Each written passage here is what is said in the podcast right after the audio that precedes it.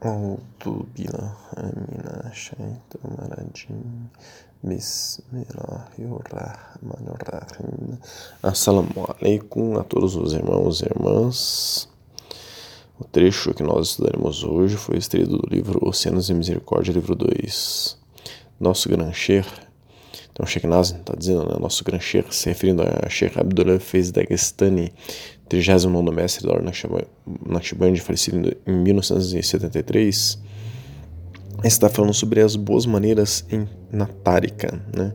no caminho Sufi.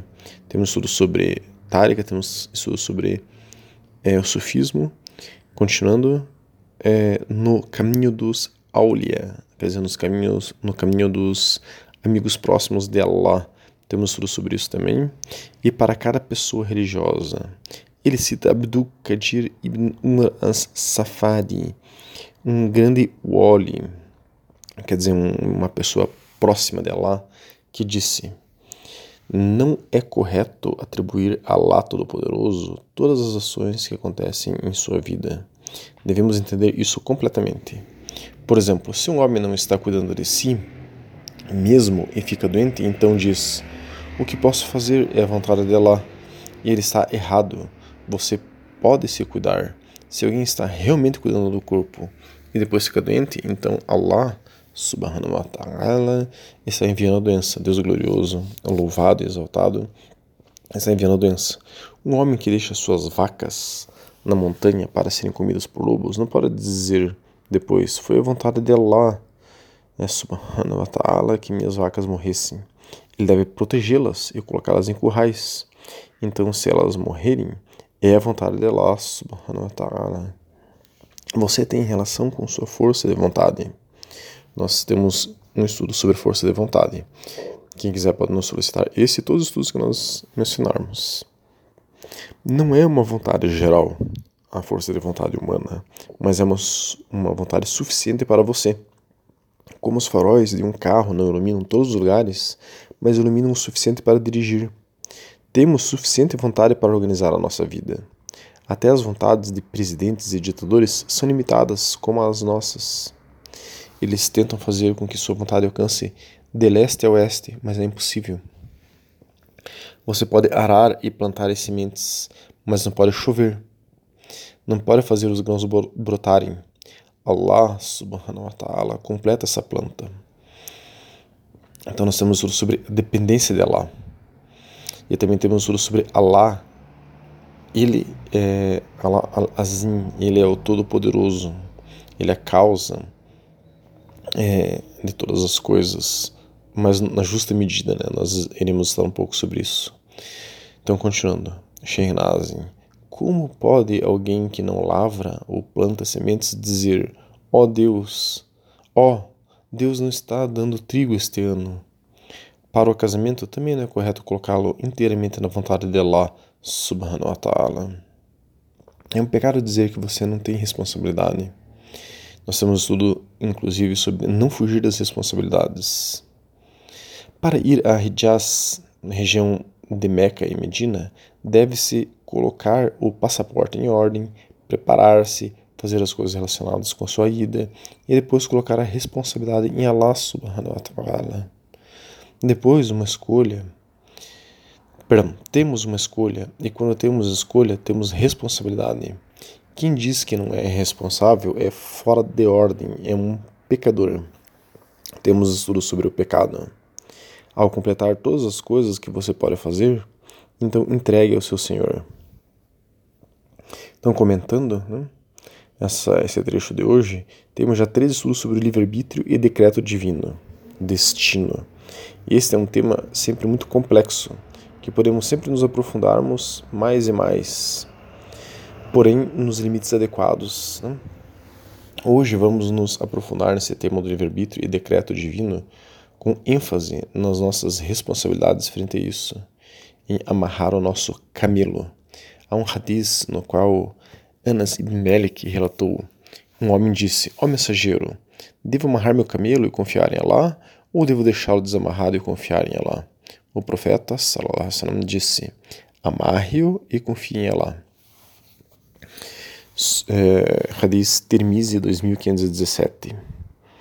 Então, o que significa esse Hadith? Que nós temos que confiar em Allah, mas temos que fazer a nossa parte. Vamos ver o que um alim, um estudioso contemporâneo é, muçulmano, né, fala sobre o assunto. Perguntaram ao Abu Amina Elias, que é um estudioso sunita tradicional e professor de estudos sobre o Oriente Médio na Universidade de Yakin, em Abu Dhabi. Perguntaram para ele: por que um muçulmano deveria fazer alguma coisa se todas as coisas já foram decididas por Allah? Como o Islã reconcilia o livre-arbítrio com a providência? Al-Qadr. Resposta dele: A crença islâmica correta está entre os fatalistas, al-Jabriya, quer dizer, aqueles que acreditam que não precisa fazer nada porque está tudo escrito e ponto, e aqueles que negam a providência de Allah, al-Qadriya. A providência é, é de Allah, né? Qadriya é o decreto, Qadr. Allah decretou em geral tudo o que acontecerá até o fim dos tempos mas ele se reserva o direito de apagar o que ele quiser nos destinos específicos das pessoas. Em geral, todas as coisas foram escritas na tábua preservada. Nós temos estudo sobre a tábua preservada. E nada disso mudará. Deus disse: Em verdade, queremos todas as coisas com providência. Sura 54, 49 do Corão. E Deus disse: Em verdade, somos nós que trazemos os mortos à vida e registramos o que eles deram e o que deixaram para trás, e todas as coisas que enumeramos em um registro claro. Sura 36, Ayah 12. Ibn Abbas relatou o mensageiro de Allah, que é Salallahu alaihi disse: Saiba que toda a criação, saiba que se toda a criação se reunisse para beneficiar você, eles não o beneficiariam, exceto se Allah quisesse. E se toda a criação se reunisse para prejudicá-lo, eles não o prejudicariam, exceto se Allah quisesse. As canetas foram levantadas e as páginas estão secas. Hadith, Termize 2516, Sahih, autêntico forte. Existem muitos versículos e traduções, hadiths, né, que transmitem este significado, que todas as coisas foram decretadas por Allah desde o início dos tempos até o fim. Não devemos entender a partir disso que não podemos fazer nada, e sim não podemos alcançar nada exceto com a ajuda de Allah. Então devemos colocar nossa confiança e dependência nele. Tawakkul. Temos estudo sobre isso. No entanto, Allah se reserva o direito de apagar tudo o que ele quiser do destino específico de um indivíduo devido às suas escolhas, ações e súplicas. Então, Irmãos, doar súplica é muito importante. Ela pode reescrever o nosso destino. Se soubéssemos o poder da súplica, ficaríamos o dia todo fazendo súplica. Peçam para Allah subhanahu wa ta'ala o que precisam. Continuando, Allah faz isso devido ao seu perfeito conhecimento e sabedoria, não por esquecimento ou ignorância, pois ele sabia como as pessoas iriam agir antes de criá-las. Devemos entender que nosso destino é determinado pela forma como usamos o livre-arbítrio que Allah nos deu. Deus disse: Allah elimina ou confirma o que Ele quer, e com Ele está o fundamento do livro. Sura 13, Ayah 39. E Deus disse: Todo dia Ele traz um assunto. Sura 55, Ayah 29. Assim é permitido pedir a Allah que mude nossos destinos para melhor. Ibn Taymiyyah, que foi um Ahlus no al-Jamá, quer dizer, um muçulmano que seguia uma única e exclusiva escola de jurisprudência do século XIII, relatou que Umar ibn al-Khattab disse: Ó oh Allah, se me escreveste entre os miseráveis, apaga-o, escreve-me entre os afortunados. É, Ibn Khatir, também um lema é, Ahlus Sunnah, da escola Shafi do século XIV, é, disse que é, Mansur perguntou ao Mujahid sobre a súplica.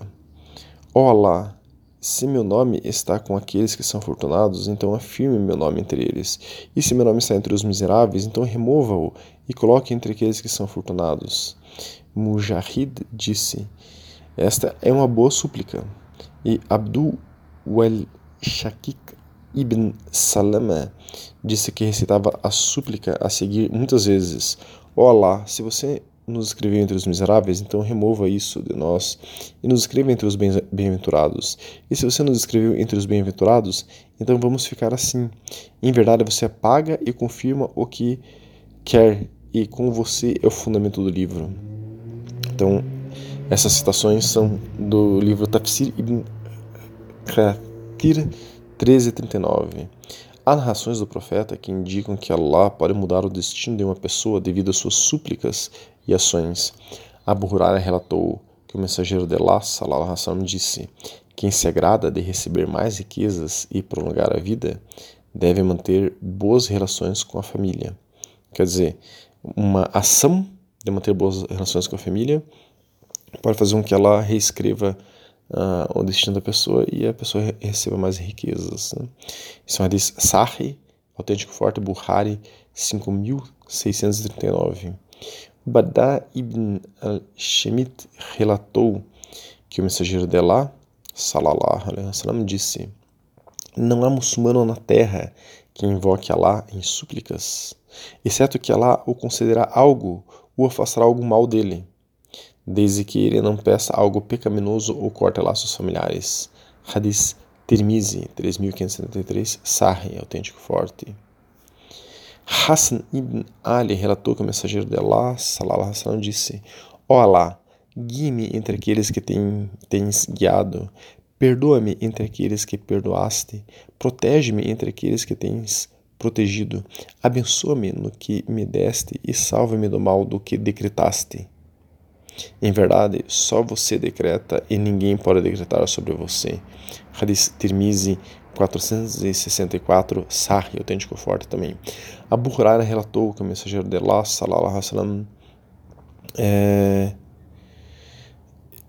buscava sempre refúgio em Allah contra o mal do decreto divino. Hadith Sahih, Muslim 2707. Então, autêntico forte, quer dizer, o profeta, salallahu alaihi wasallam, ele pedia que Allah o protegesse do que eventualmente ela tivesse decretado de negativo em relação a ele. Quer dizer, que ela reescrevesse algum decreto negativo em relação a ele. Né? Salman relatou que o mensageiro de Allah, salallahu alaihi wasallam, disse: Nada repele o decreto divino exceto a súplica, e nada aumenta a duração da vida exceto a justiça. Tirmizi 2139. Então veja novamente o poder da súplica, que nada repele o decreto divino exceto a súplica, quer dizer, nada muda o decreto divino exceto a súplica, diz aqui né, o profeta Muhammad. Sauban relatou que o mensageiro de Allah, sallallahu alaihi disse: a duração da vida não aumenta exceto pela justiça, e a providência não é repelida exceto pela súplica. Ó, novamente, a providência, o decreto divino, não é afastado, alguma coisa ruim, exceto pela súplica. Continuando. Em verdade, um homem não é privado de provisão, exceto por causa dos pecados que comete. É Hadith Ibn Majah 90. Portanto, Allah decretou destinos gerais para todas as pessoas antes de sua criação, mas seus destinos específicos podem ser alterados de acordo com o uso do livre-arbítrio. Este é um segredo dentro da criação em que devemos acreditar como foi relatado nos textos autênticos, embora possa ser difícil para nós compreendê-los completamente, pois nosso quadro de referência é limitado pelo espaço e pelo tempo. Por essa razão, o profeta proibiu os muçulmanos de mergulharem profundamente no decreto divino nesse assunto e discutir sobre sua natureza exata. Abu Huraira relatou que o mensageiro de Allah, sallallahu alaihi entrou sobre perdão, entrou e enquanto nós discutimos sobre a questão do decreto divino, o profeta eh, ficou com raiva até que seu rosto ficou vermelho, como se uma romã estivesse explodindo de suas bochechas. O profeta disse: É isso que eu ordenei para vocês? É esta a razão pela qual fui enviado para vocês? Na verdade, as pessoas antes de vocês foram destruídas quando discutiam sobre esse assunto. Eu ordeno que vocês não discutam sobre isso. Hadith Tirmizi 2133. Atawahi, Tahawi, Atahawi Hawi, teólogo, e, quer dizer, um estudioso que dominava Akida, crença islâmica, do século IX, escreveu: A natureza exata do decreto é segredo de Allah em sua criação. E nenhum anjo próximo ao trono ou algum profeta enviado com uma mensagem recebeu conhecimento sobre dele, sobre o decreto divino. Mergulhar nele e refletir muito profundamente sobre ele só leva a destruição e perda e resulta em rebeldia. Fonte Akida Atahawi.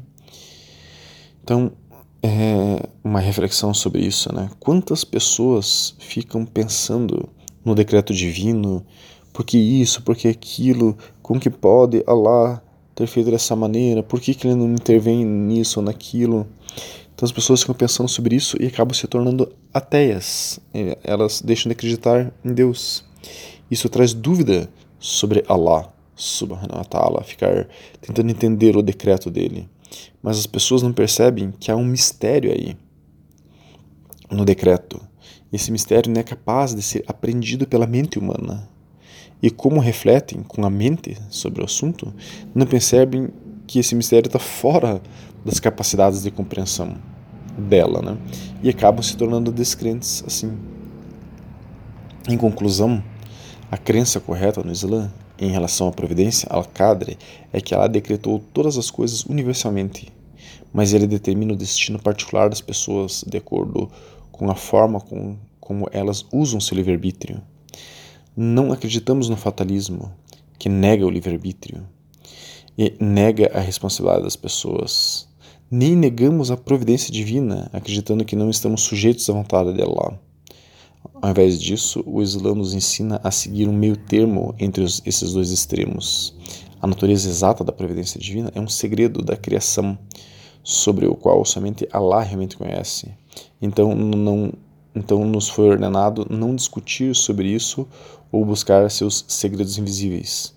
Então, irmãos e irmãs, nos entreguemos a Allah subhanahu wa ta'ala, confiemos nele, peçamos tudo o que quer que precisemos a ele, façamos muita doar, súplica, pois além de estarmos nos tornando aptos a termos nossa vida melhorada, é, reescrita com as súplicas, a quantidade de força e energia que nos vem com as súplicas é enorme. Exercitemos, irmãos e irmãs, essa entrega, mas ao mesmo tempo amarremos nosso camelo. Sejamos os melhores que podemos ser em todas as áreas da nossa vida. Façamos o que nos cabe, cumpramos nossas responsabilidades. O brasileiro em geral tem a cultura do jeitinho brasileiro, de fazer tudo nas coxas ou deixar as coisas para amanhã. Mas isso não é digno de um bom muçulmano. Não fujamos de nossas responsabilidades. Ao contrário, encaremos-las de frente e façamos o melhor possível. Inclusive, temos dois estudos sobre fazer tudo bem feito. Há um segredo aí em fazer tudo bem feito. Quando fazemos o que temos que fazer com amor, com alegria e bem feito, há um, uma grande baraca e um orgulho que alimenta a nossa alma, que surgem desse esforço. Allah subhanahu wa ta'ala nos dá muita baraka de diversas maneiras se estivermos harmonizados a Ele. Baraka são bênçãos, né? Mas colocar toda a responsabilidade nele e fugirmos da nossa, isso não é estar alinhado a Ele e ao Islã. Que Allah subhanahu wa ta'ala nos faça cada dia mais entregues a Ele e mais responsáveis com nossas coisas. Assalamu alaikum wa rahmatullahi wa barakatuh.